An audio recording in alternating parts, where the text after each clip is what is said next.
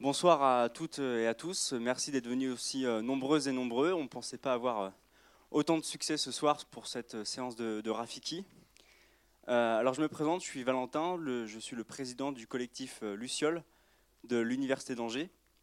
Et c'est cette association qui organise cette soirée rencontre, ce ciné-débat, appelez-le comme vous voulez, original, puisqu'il fait partie d'un programme d'un petit festival culturel LGBT que nous avons monté pour cette première édition à l'Université d'Angers. Dimitri à côté va vous le présenter.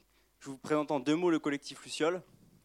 C'est un collectif qui s'est créé en mars 2018 à l'Université d'Angers, dont le but est de lutter contre les discriminations dont seraient victimes des étudiants et des personnels LGBT. Et puis, on a une autre mission qui est de construire un meilleur environnement d'études et de vie pour les étudiants et les personnels LGBT à l'université. Et donc notre but, c'est de euh, parler librement, visiblement, des questions de genre et d'orientation sexuelle à l'université pour faire bouger les choses. Et donc ça passe par plusieurs missions, celle de faire de l'information, de la prévention, dans le cadre aussi euh, de l'université, mais aussi en dehors avec nos partenaires associatifs. Et puis, euh, on a voulu, pour cette première année, après notre montage en association, organiser très vite un événement culturel euh, qui se voulait un peu fédérateur. Et donc, c'est le festival Vécu version queer. Et c'est dans ce cadre qu'a lieu ce cinéma. Je laisse Dimitri présenter ce qu'est euh, Vécu version queer. Alors pourquoi vécu? Eh bien parce qu'on voulait parler du vécu aussi de chacune des personnes LGBTI+, et euh, donc euh, expliquer les, vies euh, que, de chacun. mardi, on a eu des conférences à Belle avec le matin, on étudiait une approche plus scientifique avec l'anthropologie, l'histoire des personnes LGBT, les manières de faire des recherches sur le sujet. Et euh, l'après-midi, euh, comment constituer un fonds d'archives, les bibliothécaires euh, et les ouvrages LGBT. On vous encourage d'ailleurs, je pense que c'est encore ouvert, de déposer sur notre site internet, dans une rubrique Librairie on Fire, Life, vos 10 ouvrages, films, œuvres, livres préférés sur le thématique LGBTI. Et donc ce soir, vous allez assister à la représentation du film Rafiki de Wanauri, euh, Wanuri Kawiyu, si je ne me trompe pas. Et euh, c'est donc l'histoire de deux femmes qui s'aiment au Kenya, mais elles ne peuvent pas s'aimer au Kenya parce que c'est 14 ans de prison là-bas. Euh, et nous avons la chance d'avoir Yvelin Ducoté, qui est un, docteur en études filmiques et qui a fait des recherches aujourd'hui sur le genre pour, pour parler de ce film. Bonsoir, merci Valentin, merci Dimitri. Donc c'est un réel plaisir d'être face à vous ce soir pour vous présenter un très beau film, Rafiki, malgré un sujet complexe, politique, engagé, mais que le cinéma peine encore aujourd'hui à aborder. Je vais présenter brièvement le film dans ses grandes lignes, le contexte de sa sortie, voir les polémiques qui ont pu accompagner la production de ce film. Mais pour l'instant, je ne vais pas trop en dire quant à la dimension artistique, quant à sa mise en scène, qu'il faudra pourtant saluer après le visionnage. Alors, en quelques mots, tout d'abord, le film de ce soir est l'adaptation d'un roman intitulé Jambulla Tree, écrit par Monica Aragdeniko, autrice ougandaise et qui a été publié en 2007. Alors, en toute honnêteté, quand euh, le collectif Luciole, que je remercie, m'a proposé cette intervention, ça s'est présenté à moi comme un challenge. Ça fait maintenant cinq ans que, dans le cadre de mes recherches, mais aussi en dehors, je m'intéresse à la question de la représentation genrée des personnages au, cinéma, essentiellement féminin, masculin également, il faut interroger les masculinités. Euh, dans le cinéma contemporain et plus ancien, et surtout dans le cinéma grand public, puisque, comme son nom l'indique, c'est celui qui touche un plus large spectatorat. Alors, les études filmiques au prisme des gender studies sont euh, un champ académique depuis les années 70, du moins aux États-Unis. Et pour autant, il y a encore de nombreux champs à explorer. Et surtout, ce qui est plus regrettable, c'est que le cinéma continue encore aujourd'hui à véhiculer des images stéréotypées, figées, clichés de ces personnages en fonction de leur genre ou de leur sexualité.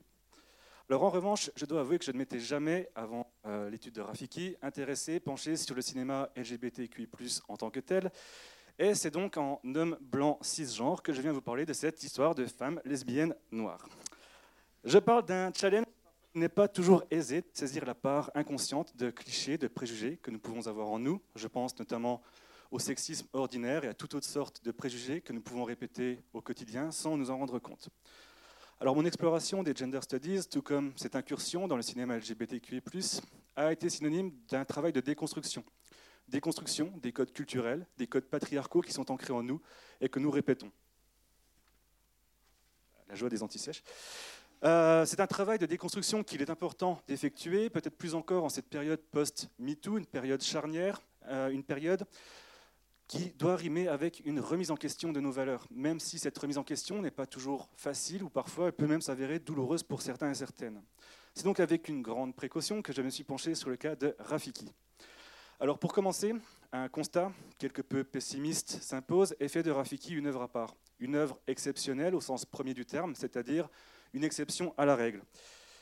Alors, premièrement, il est encore rare que des réalisatrices puissent s'exprimer librement, puissent exprimer librement leur art, même si, et il faut le reconnaître, depuis quelques années maintenant, quelques metteuses en scène parviennent à s'emparer des caméras. En France, au vu du sujet de ce soir, euh, je ne peux pas ne pas mentionner Céline Sciamma, qui a réalisé récemment Bande de filles, mais auparavant surtout La naissance des pieuvres en 2007, Tomboy en 2011. Je vais, citer, également citer Jeanne Herry et son film Pupille, et pour une note étrangère, je citerai Ava DuVernay, jeune euh, réalisatrice afro-américaine qui s'est emparée de l'image de Martin Luther King dans son film Selma, sorti il y a quelques années. Je tiens également à rappeler qu'aux origines de cinéma, les femmes étaient nombreuses dans l'industrie filmique, que ce soit en tant que monteuse, euh, scénariste, en scène, et non pas uniquement comme script, comme à l'heure actuelle. Parmi elles, je voudrais citer Alice Guy, qui est considérée par certains comme la première à avoir mis en œuvre une œuvre euh, fictionnelle, s'éloignant entre guillemets des simples prises de vue des frères Lumière. Mais comme dans toute autre discipline, ces femmes qui ont euh, marqué l'histoire du cinéma ont été oubliées des, histoires, des livres d'histoire et des livres d'art, même si depuis quelques années, une nouvelle visibilité leur est offerte. Alors pour en revenir au film de ce soir, il est également une exception dans la mesure où Rafiki est le premier film kényan à s'être invité à Cannes dans la sélection à certains regards. Et finalement, et plus regrettable, il est encore rare que le cinéma propose à découvrir des romances lesbiennes, homosexuelles, sans maladresse, sans un regard masculin et masculiniste voyeur, et sans répéter préjugés et clichés, ce que parvient brillamment à faire Wanuri Caillou. Il est à noter que les protagonistes lesbiennes peinent encore à briser un plafond de verre sacrément résistant, même si certains films commencent à aborder le sujet, comme très récemment Comme As ou en 2017 Thelma. Donc Rafiki raconte une histoire simple, une histoire que d'innombrables réalisateurs, et donc quelques réalisatrices, ont déjà mise en scène. Une histoire qui se veut shakespearienne. Et si la trame de ce long métrage est connue et reconnue, le contexte dans lequel il se déroule le, rend moins prévisible et plus complexe. La cinéaste met en scène une nouvelle histoire d'amour impossible, comme le cinéma en recèle, et bien entendu, cette romance est contrariée par la famille de ces deux nouveaux amants maudits, ou plutôt amantes maudites. Dans Rafiki, qui veut dire amitié en swahili, avec quelques ambiguïtés, il ne s'agit pas de Roméo et de Juliette, mais plutôt de Juliette et Julia, ou plutôt Ziki et Kena.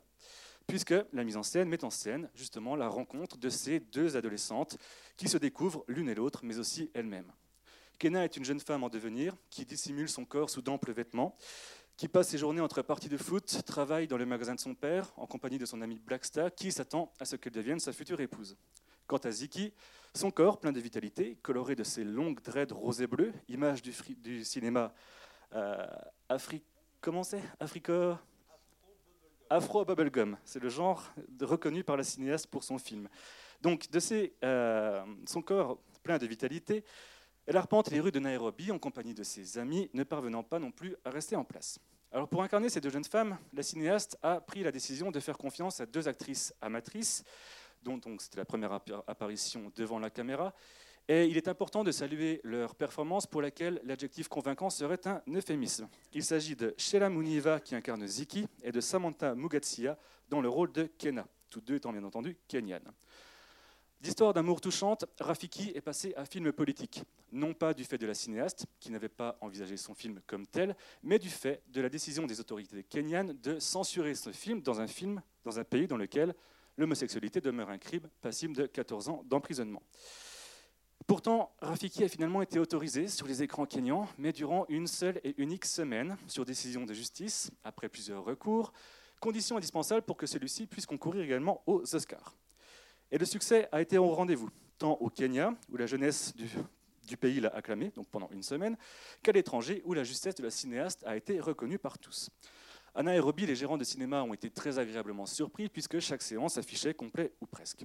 Alors le succès, même succinct de ce film, le temps d'une semaine, nous conforte dans l'idée qu'il est indispensable que le cinéma s'empare de tels sujets afin de lancer les débats, d'ouvrir les discussions, comme c'est le cas ce soir, sur des réalités qui sont souvent dissimulées ou auxquelles on ne prête pas assez attention. Car de tout temps, le cinéma a été un vecteur idéologique incroyablement fort, même si se faisant souvent le relais d'un pouvoir institutionnel, comme l'a très bien prouvé le cinéma hollywoodien des années 1930, s'évertuant à retranscrire un rêve américain et masculiniste dans une certaine mesure, malgré euh, la Grande Dépression. Donc l'idéologie portée par le cinéma n'est pas uniquement sociale ou culturelle ou politique, elle est également genrée et sexuelle, comme la sous-représentation des personnages LGBTQI+, l'indique, établissant de fait une norme et une périphérie. Mais le cinéma indépendant, d'où est sorti ce film, est tout, est tout, autant un vecteur idéologique qui permet de mettre en scène, de mettre en image des points de vue périphériques s'éloignant des normes imposées par un pouvoir en place. Alors la jeunesse kenyane s'est donc empressée d'aller découvrir ce film, et leur geste, le simple fait d'aller au cinéma, était tout autant politique que la production de ce long métrage. Et chaque place occupée dans les salles obscures était comme un message envoyé aux autorités kenyanes qui ont pourtant cherché à censurer le film. Mais si un film est politique par son message, par son contenu, il peut tout autant l'être dans sa forme, c'est-à-dire par sa mise en scène, par le travail artistique de la cinéaste, ce que je tâcherai de souligner dans la seconde intervention, car euh, le travail de Wanuri Kayu s'éloigne considérablement des représentations traditionnelles, archétypales et figées des personnages féminins et plus encore des protagonistes lesbiennes qui peuplent encore très rarement le 7e art. Mais avant cela, il ne me reste qu'à vous souhaiter une réelle plongée dans cette relation enivrante au cœur de Nairobi. Merci.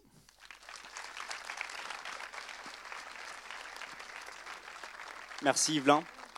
On va vous laisser tranquillement visionner le film et puis tout de suite après, Yvelin fera une très belle, très belle analyse de la technique et sous le point de vue du genre aussi de ce film, avant de vous laisser place euh, pour vos questions, vos, vos remarques, euh, à la fois sur le film et puis si vous en avez sur le collectif, nous sommes aussi euh, disponibles. Voilà, bon visionnage.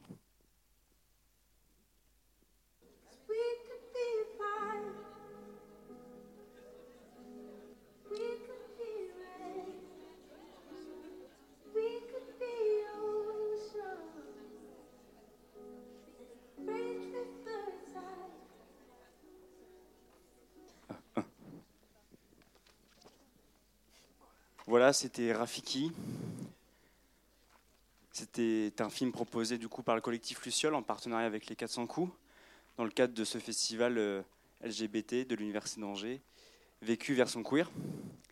Donc euh, avant de vous laisser place aux questions, on va laisser euh, Yvelin Ducotet, qui est docteur en études anglophones, nous relever un peu les enjeux de ce film, autant sur le plan du genre, des sexualités, que sur le plan de la technique. En quoi nous, nous dire en quoi c'est un grand film.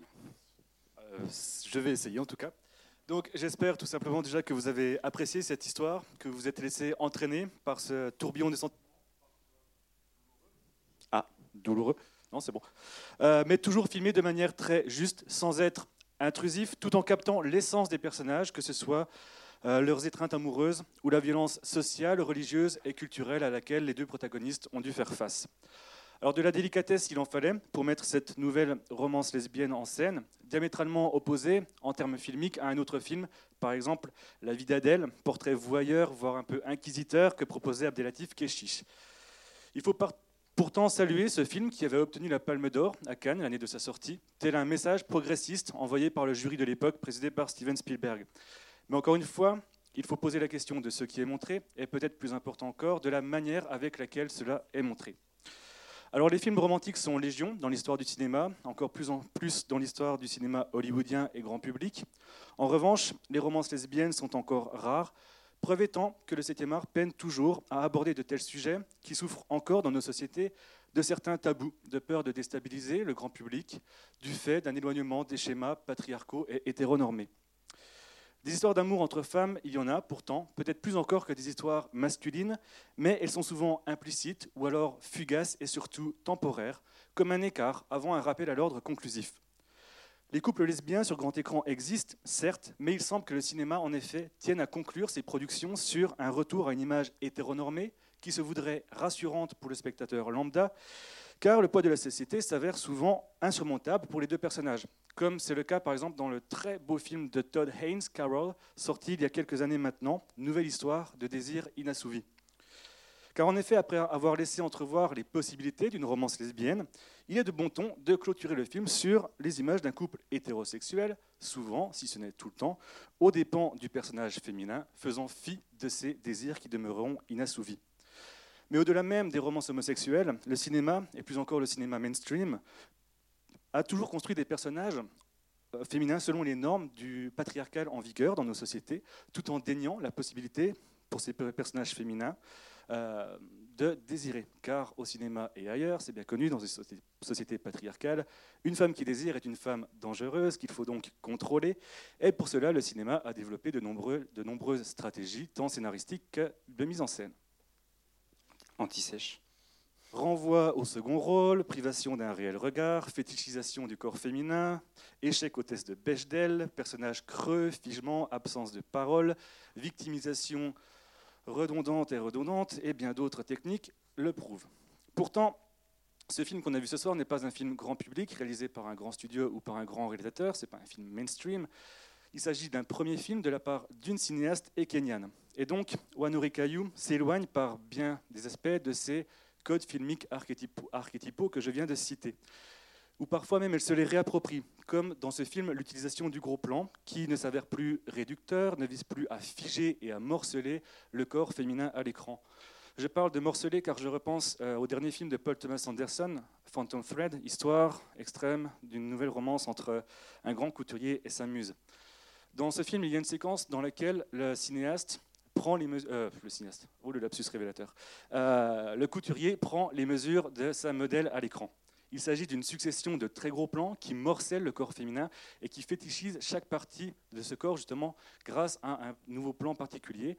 Euh, à l'instar déjà de la fameuse scène dans la douche dans Psychose d'Alfred Hitchcock. Alors au contraire, dans Rafiki, les gros plans ne fétichisent pas et ne morcellent pas le corps féminin. Ils transmettent la vie, la sensualité qui découle de cette romance naissante, et ils captent l'union de ces deux femmes, de ces deux corps réunis par l'image pleine de tendresse de la cinéaste. La caméra de Wanuri Kayu tient tout d'abord à inscrire son histoire dans un environnement précis, celui des quartiers populaires de Nairobi.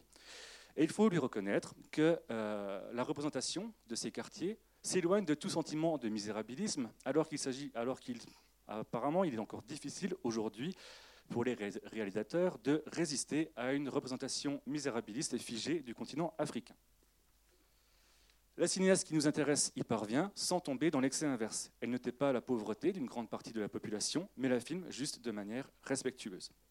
Alors en d'autres termes, la réalisatrice propose un panorama vivant et coloré de cette ville dans laquelle tous les personnages ou presque semblent être en mouvement.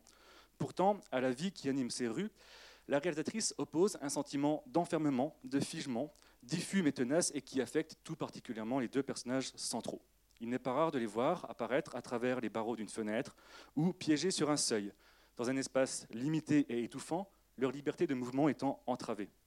Mais à cet enfermement social, la cinéaste y répond par plusieurs panoramiques verticaux, dévoilant l'infinité d'un ciel bleu, telle une promesse d'avenir et d'espoir à laquelle se raccrochent Kena et Ziki. Car autant le dire tout de suite, l'enjeu de ce film pour ces personnages est de parvenir à échapper à un destin tout tracé, à s'éloigner d'un récit de vie imposé. Mais comme le laissent entendre ces panoramiques verticaux, l'éloignement de ce destin social ne sera pas aisé et ne pourra se faire qu'à la suite d'un long périple individuel ou à deux. Je voudrais également revenir brièvement sur cette image de seuil, une, image qui traverse l'écran à de nombreuses reprises. Soit une des protagonistes est comme piégée sur ce seuil, soit la caméra refuse de le franchir, ne voulant pas s'immiscer plus encore dans une intimité qui sera par la suite interdite à ces deux femmes. Le seuil est également métaphorique, puisque Kena et Ziki sont au sortir de l'adolescence, un âge que le cinéma chérit, puisqu'un âge fait d'indécision, d'incertitude, de décisions fortes qui vont bouleverser à jamais la vie des personnages. Repensez à James Dean et son cri de désespoir dans La fureur de vivre. Alors c'est encore le cas dans le film de ce soir, dans lequel Ziki et Kena cherchent à s'affirmer, à répondre à une quête identitaire, sexuelle et complexe, comme le montrent plusieurs images avec le jeu du flou, mais également Ce bref euh, plan à la fin avec le miroir de poche dans lequel se regarde euh, Kenna et son visage coupé en deux. Donc le sortir de l'adolescence est un âge de transition, comme le montre très bien la cinéaste grâce au positionnement de sa caméra. Mais les quartiers de Nairobi, pour en revenir à la géographie du film, Kenna les arpente tous les jours. Les roues de son skateboard, réel outil de liberté, avalent les rues de la capitale, la conduisant dans, au bistrot du coin improvisé, dans le magasin de son père ou alors auprès de sa mère. Le quotidien de Kenna se déroule toujours dans les mêmes espaces qui se répètent à l'écran, symbole de l'enfermement social mais aussi sexuel dont elle est victime. Mais sa routine, si bien réglée et d'un côté rassurante, va pourtant être bouleversée par l'irruption dans son monde tout autant que dans le cadre de Ziki, adolescente pleine de vie dont le corps ne tient pas non plus en place. Chaque fois qu'elle pénètre dans le cadre, Ziki est en train de danser, exprimant déjà un sentiment de liberté qu'elle va par la suite transmettre à Kena. Car ce film traite en profondeur de l'espace de chacun, de l'espace occupé dans la ville, mais surtout de l'espace intime que nous cherchons tout d'abord à comprendre, puis à protéger ou au contraire à partager. Et pourtant, tout oppose ces deux personnages féminins. Kena dissimule sa féminité, passe ses journées à jouer au foot, défend son père dans une âpre campagne politique dont l'opposant n'est autre que le père de Ziki, quand je vous disais que Shakespeare n'était pas loin. Ziki se présente face à Kenna, troublant la jeune femme tout autant qu'elle se voit troublée. Alors c'est tout d'abord par une caméra éloignée et respectueuse que la cinéaste met en scène la rencontre de ces deux jeunes femmes. Mais à mesure qu'elles vont se rencontrer, la caméra va se rapprocher comme étant happée par le magnétisme qui naît de cette rencontre fusionnelle. Et à mesure que les deux personnages vont se fréquenter, la cinéaste va favoriser les plans serrés et les gros plans afin de capter, encore une fois, l'intensité de leurs sentiments, mais aussi la douceur de cette romance naissante. En guise d'exemple, la première rencontre, ou le premier rencard qu'elles ont, se passe dans le bar en plein air. Il est filmé en plan d'ensemble, laissant apparaître dans le cadre des personnages secondaires, encombrants, qui émettent déjà un jugement négatif, voire normatif, sur leur début de romance. Par la suite, la réalisatrice, du moins pendant un temps, exclut tout personnage secondaire encombrant pour laisser le champ libre à ces deux protagonistes d'exprimer leurs sentiments dans des plans plus resserrés. Quant au mouvement permanent de ces deux corps féminins, il traduit leur volonté de s'échapper hein, d'un contexte contraignant, mais il traduit également leur désir ardent de réfuter une destinée pourtant déjà toute tracée, et plus simplement leur désir charnel. Pouvoir du patriarcat, incarné par le père de Ziki, là où le père de Kena se veut moins monolithique, moins unidimensionnel, mais aussi le pouvoir de la religion, de ses sermons empreints d'hypocrisie. La pression sociale se veut toujours plus virulente, jusqu'à jeter l'opprobre sur ces deux jeunes femmes. Le poids de cette société ne leur permet que d'aspirer à une autre réalité. Et encore, même dans ses rêves les plus fous, Kena se limite. Ravie de pouvoir intégrer l'école d'infirmière, elle tombe des nues lorsque Ziki lui annonce qu'elle pourrait devenir médecin. Jamais cette idée ne lui avait traversé l'esprit. Les rôles genrés et sexuels dans cette société, comme dans toute autre société patriarcale, sont prédéfinis. Et il est complexe et souvent douloureux de s'éloigner d'une destinée hétéronormée et quasi biologique. Alors la rencontre de Kena et Ziki débouche donc sur un déferlement de sentiments, une liberté nouvelle et enivrante que retranscrit la caméra de la cinéaste, qui elle aussi est souvent en mouvement. Mais Wanuri Caillou cherche également à souligner la douceur de cet amour naissant, avec une multitude de gros plans qui captent les sentiments des deux femmes. Les gros plans de la metteuse en scène construisent tout d'abord une frontière qui sera dans un premier temps hermétique au monde extérieur, une bulle privilégiée, retranscrite à l'écran par ce minibus abandonné qui devient le refuge de ces deux amoureuses. Un lieu où elles vont exprimer pleinement leurs sentiments et se découvrir à l'abri des regards accusateurs et normatifs. Pourtant, cette bulle ne résistera pas à la pression environnante et le poids du monde extérieur influe sur l'avenir de leur relation.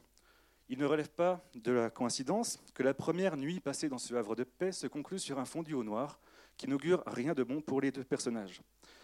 Mais avant cette conclusion douloureuse, que la cinéaste tient à laisser ouverte par la simple apparition dans le cadre de cette main et de ce kena prononcé, il s'agit d'une réelle libération des corps qui se veut métaphorique de l'émancipation sentimentale et sexuelle que ressentent les deux femmes. Il suffit de voir cette scène de danse dans une boîte de nuit, sensuelle et libératrice, encore une fois à l'abri des regards, dans le noir mais illuminée par les lumières qui déchirent l'obscurité. La danse est un thème récurrent dans les films mettant en scène des personnages féminins et jeunes. Pas que, bien sûr, mais souvent. Comme un exutoire à un quotidien contrôlé par le patriarcat ou par tout autre contexte social particulier. Réel défouloir, les scènes de danse sont nombreuses dans le cinéma féminin contemporain. Encore une fois, pour citer ce film, je pense à Bande de filles. Mais si la réalisatrice parvient magnifiquement à capter le bouillonnement sentimental et l'ivresse qui en découle, elle parvient également à rappeler au spectateur la violence d'un pays dans lequel l'homosexualité demeure un crime. Car au premier rendez-vous euphorique se succèdent de sombres lendemains marqués par la violence, tant morale que physique, dont les personnages sont victimes. Les gros plans sur le visage de Kenaziki ne témoignent plus de la plénitude provoquée par leur rencontre, mais plutôt des stigmates de leur amour devenu impossible car illégal. De même, alors que la rencontre se déroule dans les couleurs chaudes et réconfortantes du crépuscule, la violence s'exprime de nuit, dans une obscurité se voulant métaphorique, et aux doux murmures susurrés à l'oreille se succèdent des cris se perdant au milieu de la nuit, râles désespérés et vains, mais emplis d'une rage qu'exprime cette jeunesse kenyane qui cherche à vivre et qui cherche surtout à vivre librement. Le déchirement de ces deux jeunes femmes passe bien entendu, également par la mise en scène. Alors que la romance est filmée essentiellement en plan serré et en gros plan, unifiant deux corps attirés l'un vers l'autre, la mise en scène de la rupture se veut plus distante. Kenna finit par revoir Ziki, certes, mais le temps de l'insouciance, qui n'aura été que très bref, est bel et bien fini et les choix de cadrage l'indiquent. Les deux protagonistes ne sont plus filmés ensemble, comme une entité qui se construit, mais échangent dans un champ contre champ pourtant rendu impossible par le jeu des regards. Alors que Kenna cherche à tisser un lien nouveau avec Ziki, celle-ci détourne les yeux de son ancienne prétendante, annihilant tout espoir de retrouvailles. Les deux jeunes femmes ne parviennent plus à se regarder, elles qui pourtant auparavant se dévoraient du regard comme plusieurs plans en caméra subjective pouvaient l'indiquer. Mais le portrait poussé par la réalisatrice, réalisatrice de cette jeunesse kenyane n'est pas aussi sombre que mes propos le laissent entendre, et c'est un film qui se veut, en définitive, vivant et chaleureux, une ode à la tolérance colorée et enivrante, ou, comme un critique a pu l'écrire, c'est une romance maudite, certes, mais solaire. Je vous remercie.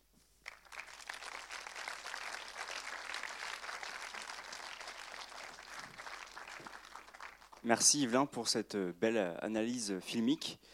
C'est tout l'intérêt de Vécu version queer et du festival organisé par le collectif. C'est de parler à la fois de, sujets LGBT, mais aussi d'inviter euh, des chercheurs, des chercheuses, des militants, militantes associatifs euh, qui, euh, dans leur travail, sont là pour écrire, documenter et avec ce film représenter les vies LGBT d'une manière un peu différente, alternative de ce qu'on qu'on peut voir d'habitude dans les salles de cinéma, etc. Alors voilà, le, le temps des questions est arrivé. Donc si vous en avez, n'hésitez pas. L'analyse était parfaite. Hein. moi aussi. Je reste silencieux. Dimitri, tu as une question Oui, je peux me permettre de poser la première question Je t'en prie. Ok. Eh bien, euh, j'avais vu une interview de Wanuri Kawiyu, du coup, et euh, elle disait que son objectif, c'était pas du tout de faire un film politique, mais euh, il y a quand même une dimension évidemment politique dans, dans ce film. Donc, est-ce que tu sais pourquoi elle a fait ce film dans ces cas-là? Alors oui, j'ai dit dans la première intervention qu'elle n'avait pas imaginé son film comme un film politique, mais par son sujet, par le contexte dans lequel il se déroule, forcément, c'est un film qui se veut politique.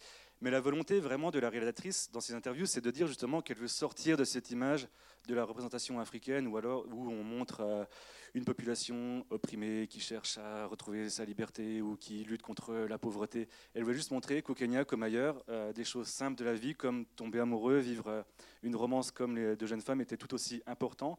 Et c'est ça qu'elle voulait mettre en scène. Vraiment l'idée de douceur, de liberté et et ça, se passe par, le terme qu'on a utilisé au début de l'afro-bubblegum, euh, qui se voit très bien avec euh, le personnage de, Ziki. C'est l'incarnation même de cette idée d'un nouveau genre filmique, l'afro-bubblegum, où euh, justement on veut montrer de la couleur, on veut montrer de la vitalité, on veut montrer le continent africain d'une autre manière. Et ça passe aussi tout simplement par la métaphore, la métaphore lors de la première nuit passée dans le minibus avec le gâteau. Euh, qu'elles sont en train de manger, le plan, euh, le montage alterné entre euh, leur relation charnelle et le gâteau qui est en train de se faire manger. D'ailleurs, une image qu'on retrouve dans plusieurs films, comme dans Marie-Antoinette de Sofia Coppola, il y a la même métaphore du gâteau. Voilà. Mais film politique, forcément, par l'histoire qu'elle raconte, qu'il raconte, mais vraiment la volonté de la cinéaste était ailleurs, c'était vraiment juste de montrer qu'on pouvait juste vivre de manière plus ou moins libre, mais qu'on pouvait au moins essayer de vivre librement. Ok, merci. Tes questions? Oui. Donc le film était super, en tout cas m'a plu et j'ai apprécié euh, votre analyse qui était en mon sens très intéressante. Euh, par contre, par rapport à l'aspect politique, alors je ne sais pas trop comment on le définit, mais je trouve quand même qu'à la fin du film assez, euh, assez corsé quand euh, on voit les affiches et que finalement le père, qui, s'était, qui au départ, bien sûr, on ne s'attendait pas à ce que ce soit lui qui soit le plus compréhensif, disons, et que sur les affiches de l'autre père, qui lui, par contre, n'a pas du tout été compréhensif, on peut voir progressiste inscrit. Donc j'ai l'impression quand même qu'elle n'a pas oublié l'aspect politique de son, de, en tout cas moi ça m'a marqué. J'ai trouvé que c'était assez important. Alors encore une fois, vu le, vu le contexte, forcément, euh, filmer une romance lesbienne dans un, pays où l'homosexualité demeure un crime, il y a forcément un sous-texte politique, mais c'était pas la volonté première de la cinéaste. Après, le sous-texte politique, il est partout. Il est, euh, notamment, il y a pas mal d'attaques contre euh, le, système patriarcal. Quand son ami Blackstar euh, lui dit J'aurai pour toi un prêt immobilier, une voiture, etc. Enfin, c'est. C'est tellement à côté de la plaque par rapport à la relation qu'elle vit avec Ziki qu'il y, y, a toute une dénonciation du système patriarcal. Même la mère de Kena, elle quand elle lui reproche d'avoir toute sa vie été une femme au foyer. Il y a, un sous-texte politique évident, ça c'est sûr et certain. Mais vraiment, encore une fois, l'éloignement du message politique, ça passe également par l'éloignement de la représentation du cadre, et loin de cette idée misérabiliste qu'on trouve dans, bien d'autres films. Un autre film qui a été tourné au Kenya, c'est euh, The Constant Gardener, où là, mais c'est vraiment euh, une représentation figée d'un autre temps du, continent africain et très, très incomplète, très, très partielle. Euh, voilà. Je suis d'accord par contre, parce que c'est ce que je disais à la fin du film, c'est que ce film donne vraiment envie d'y aller, d'aller à Nairobi et de voir un petit peu comment c'est. Et je crois que c'est le premier film que je vois euh, qui s'est passé sur ce continent où, où euh, c'est pas misérabiliste, c'est pas. Il y a des couleurs, il y a de la vie, c'est vraiment, vraiment beau. Merci. D'autres questions, d'autres remarques? Tout là-haut, vous me faites grimper, hein, c'est pas sympa. Bonsoir, merci beaucoup pour euh, cette découverte et cette euh, analyse qui était assez euh, illuminante. J'avais une question par rapport à la sortie du film et, ce que vous disiez dans la première intervention, c'est est-ce que vous savez s'il y a eu, si ça a finalement fait bouger les choses ou s'il y a eu des, répercussions suite à la sortie du film, même pendant une semaine? Alors, ça a fait bouger les choses parce que déjà, c'est une victoire de la part de la cinéaste d'avoir réussi à diffuser ce film, même si c'est le temps d'une semaine. Mais vu la publicité qu'a reçu ce film, euh, qui a donc participé aux Oscars, qui a été à Cannes, euh, forcément ça a eu un impact sur. Euh, alors, comme une, dans une interview, la cinéaste dit je, Si je n'écoute que mon ego, j'aimerais vraiment que ce film ait fait bouger les choses. Alors, il n'y a pas eu de décisions politiques fortes qui ont été prises après ce film, mais mine de rien, dans ce pays d'Afrique de l'Est où réussir à passer ce film, c'est déjà une réussite en tant que soi, même si c'est une semaine. Mais vu c'est d'autant plus une réussite vu que euh, vraiment il a eu un succès complètement fou pendant cette semaine. En même temps, c'est souvent comme ça quand on, va censurer un film, on a encore plus envie de le voir, on a encore plus envie de montrer aux autorités que euh, on veut voir ce genre de film. Et donc il y a vraiment eu un élan autour de ce film. Et juste pour l'histoire, en fait, ce qui a été reproché au film, c'est pas tant le fait que ce soit une histoire euh, lesbienne, c'est qu'il y ait quasiment un happy end à la fin. S'il n'y avait pas eu cette main qui apparaissait dans l'écran et qui laisse une dose d'espoir au spectateur, peut-être que le film n'aurait pas, euh, souffert d'une telle censure.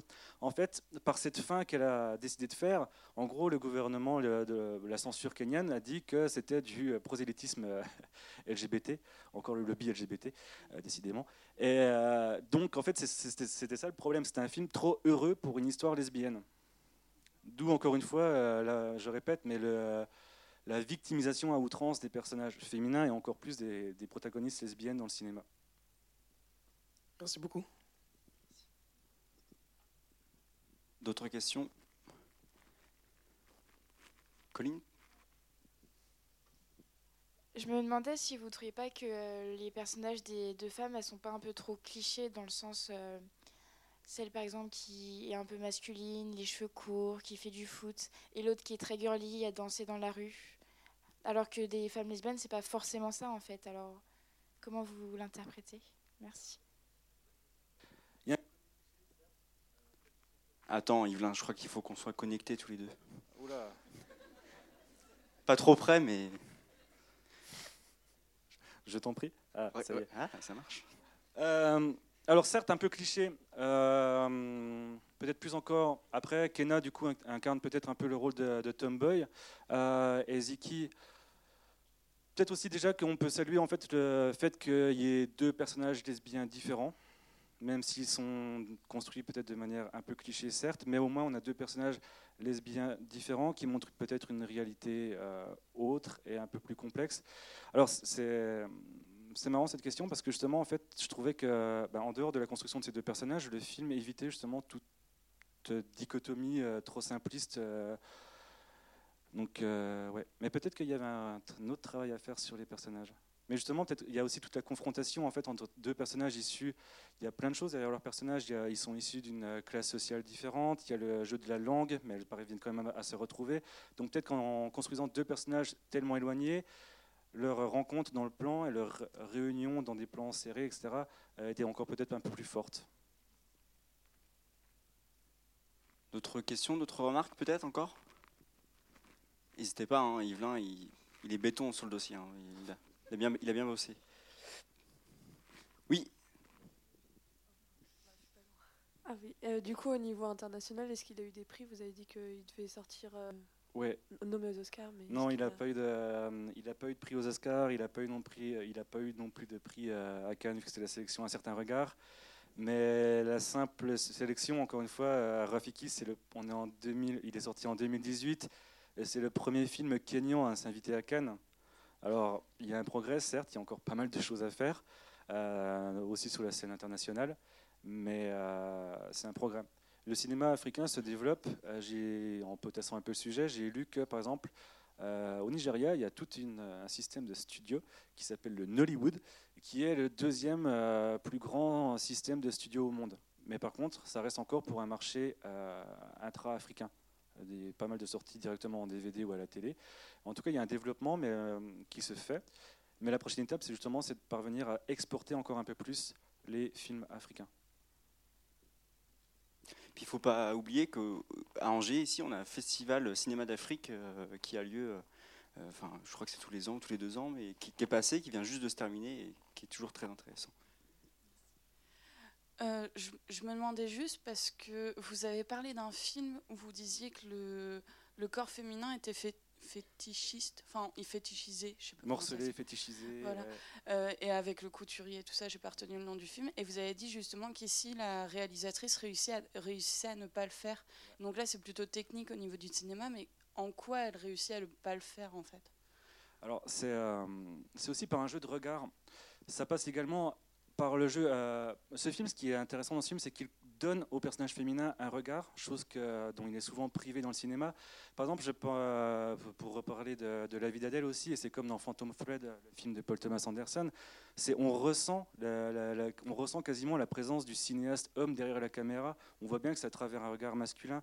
Et là, on voit, pas, un, ça, relève aussi du, ressenti, mais euh, j'ai l'impression qu'on n'a pas ce côté voyeur, voyeuriste et inquisiteur, et peut-être ça passe, je sais pas, par euh, plus de douceur aussi parce qu'il y a de nombreux gros plans où c'est les deux personnages féminins qui sont réunis ensemble, donc on n'est plus trop dans l'idée de morceler, enfin c'est plutôt une idée de réunion, donc c'est là que je parlais de réappropriation, c'est qu'elle elle réutilise un code filmique qui a souvent été euh, contraignant pour les personnages féminins, qui les euh, en gros qu'il est figé à l'écran, juste pour, comme objet de contemplation.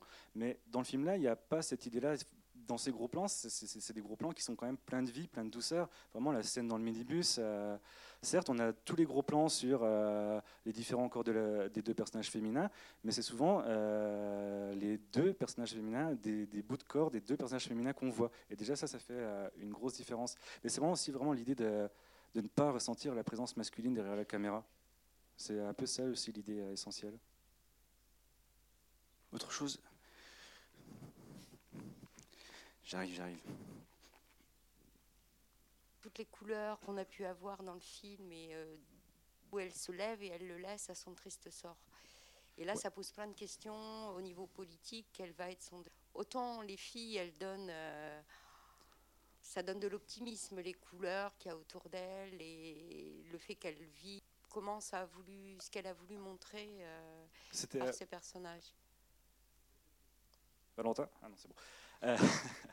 Euh, C'était peut-être aussi juste l'idée de vouloir euh, répéter euh, assez régulièrement le contexte politique violent dans lequel se déroule le film. Certes, elle voulait montrer par les deux personnages féminins qu'il était possible justement d'avoir une vision un peu optimiste de la chose. Enfin, optimiste.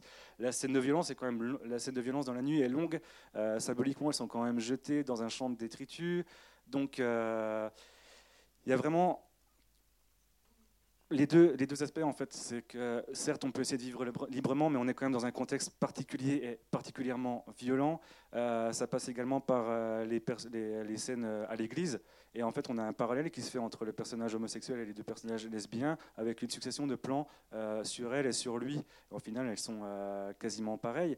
Et par exemple, la, la, scène où, où Kenna s'assoit à côté justement du personnage homosexuel qui est stigmatisé, dans ce plan, on comprend que euh, sont les deux immédiatement, euh, les deux personnages sont immédiatement euh, comme rejetés en marge, littéralement.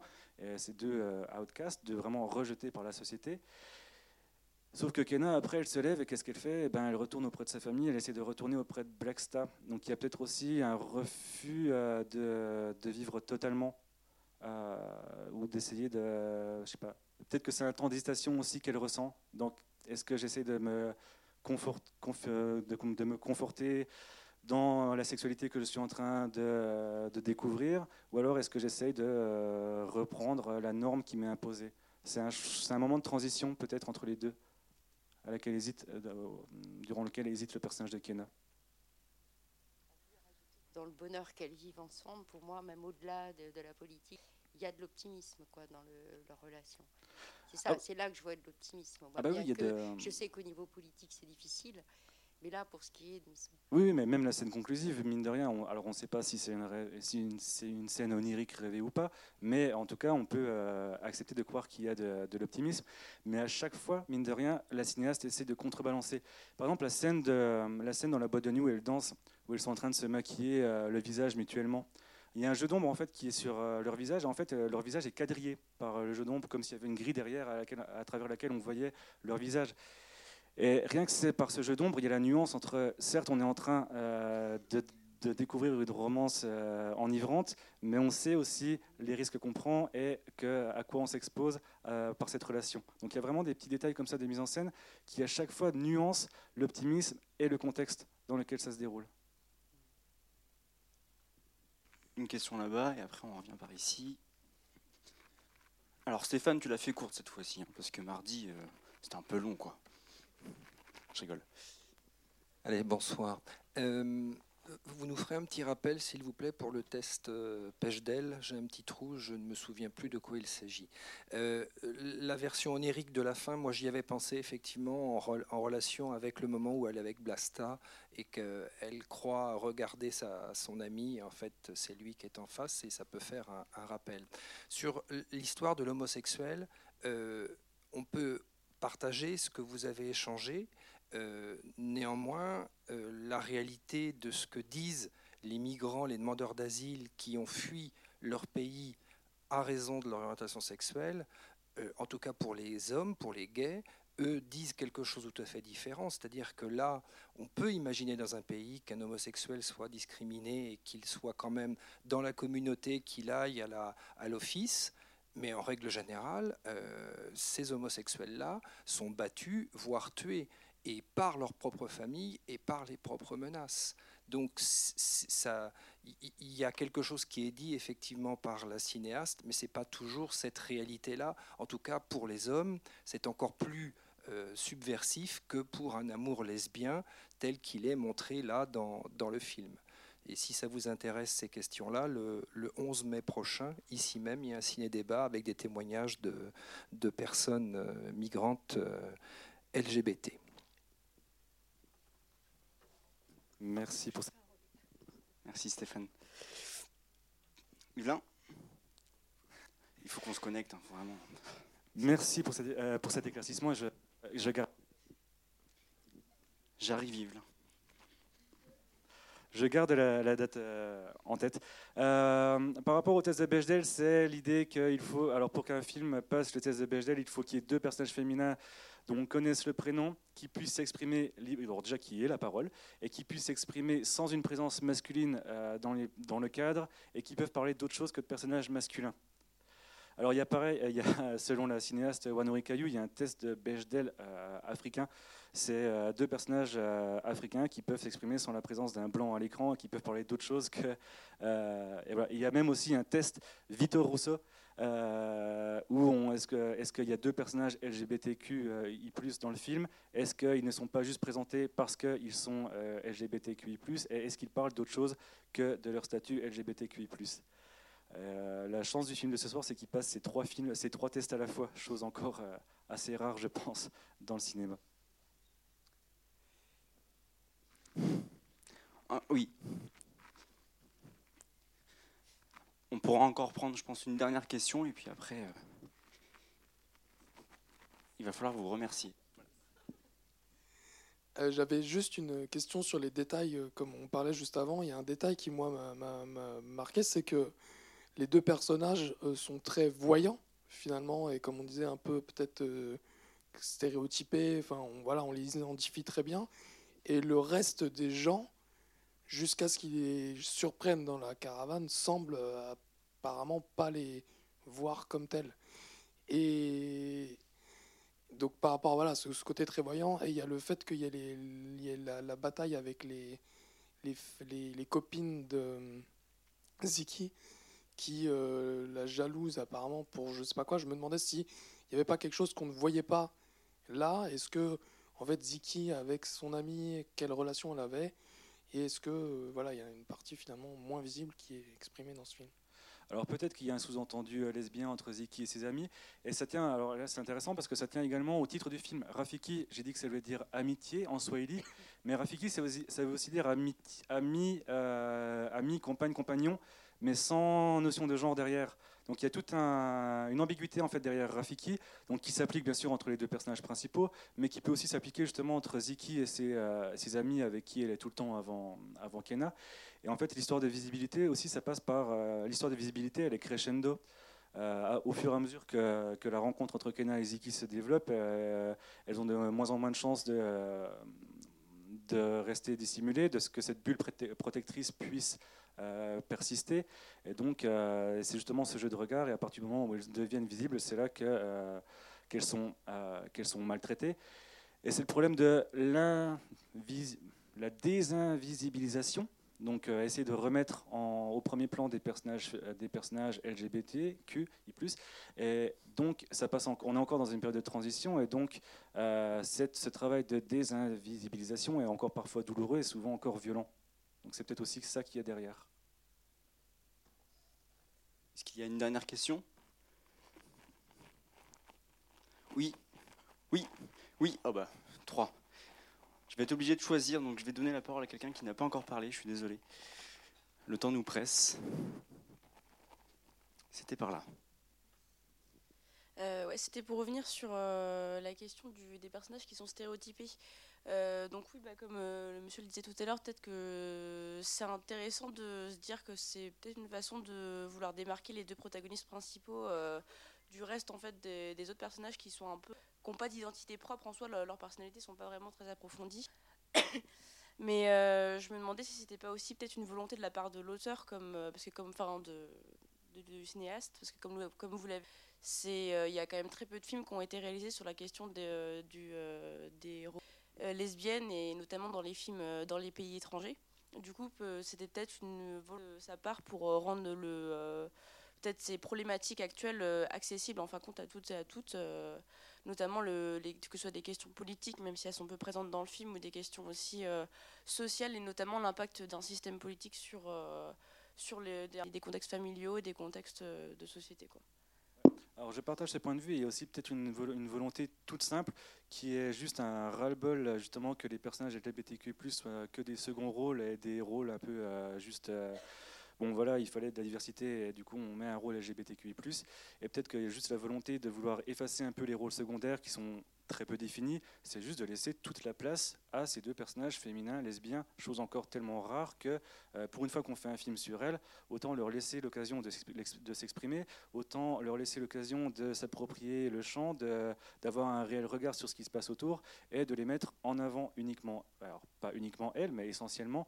Et c'est agréable aussi de voir, euh, de voir l'effacement justement de tous les autres personnages qu'on a l'habitude de voir au premier plan. Donc euh, peut-être qu'il y a juste cette volonté-là aussi de la part de la cinéaste. Ok, je suis désolé, je ne peux plus prendre de questions, on va devoir euh, s'arrêter. Juste avant que vous nous quittiez, déjà je voudrais vous remercier toutes et tous d'être venus ce soir.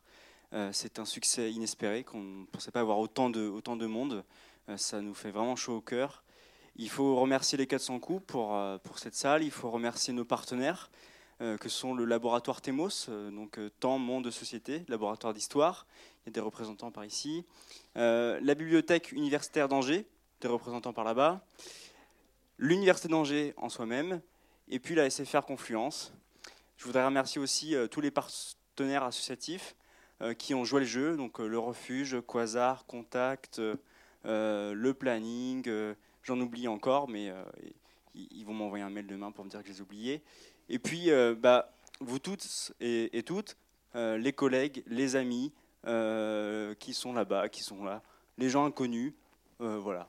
On vous remercie. Et enfin, je voudrais prendre un temps, excusez-moi, pour remercier les bénévoles du collectif Luciole. Parce que je ne suis pas tout seul, on est plusieurs. Donc je vais les appeler.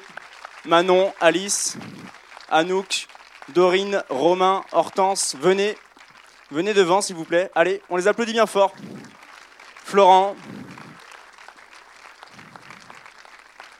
Parce que, euh, voilà, ça fait un, peu plus d'un an à peine euh, qu'on est construit. Ça fait, euh, voilà, très peu de temps qu'on est là. Très peu de temps qu'on est monté en assaut. C'est notre premier événement organisé à l'Université d'Angers, mais ouvert à toutes et tous. Et vraiment, ils ont fait preuve euh, en trois mois, parce qu'on a monté ce festival en trois mois, euh, pour organiser deux tables rondes et un film. Et ils ont fait preuve eh ben, de courage, de patience. Et, euh, et voilà, c'est ça la force du collectif. c'est aussi la convivialité et, et, le partage. Et donc voilà. Merci à tous et toutes. Merci. Et on va remercier aussi Valentin qui sacrifie quand même une bonne partie de sa thèse pour, pour présider notre collectif. Ça fallait pas le dire. Ça. Merci. Merci beaucoup. Merci beaucoup. À bientôt.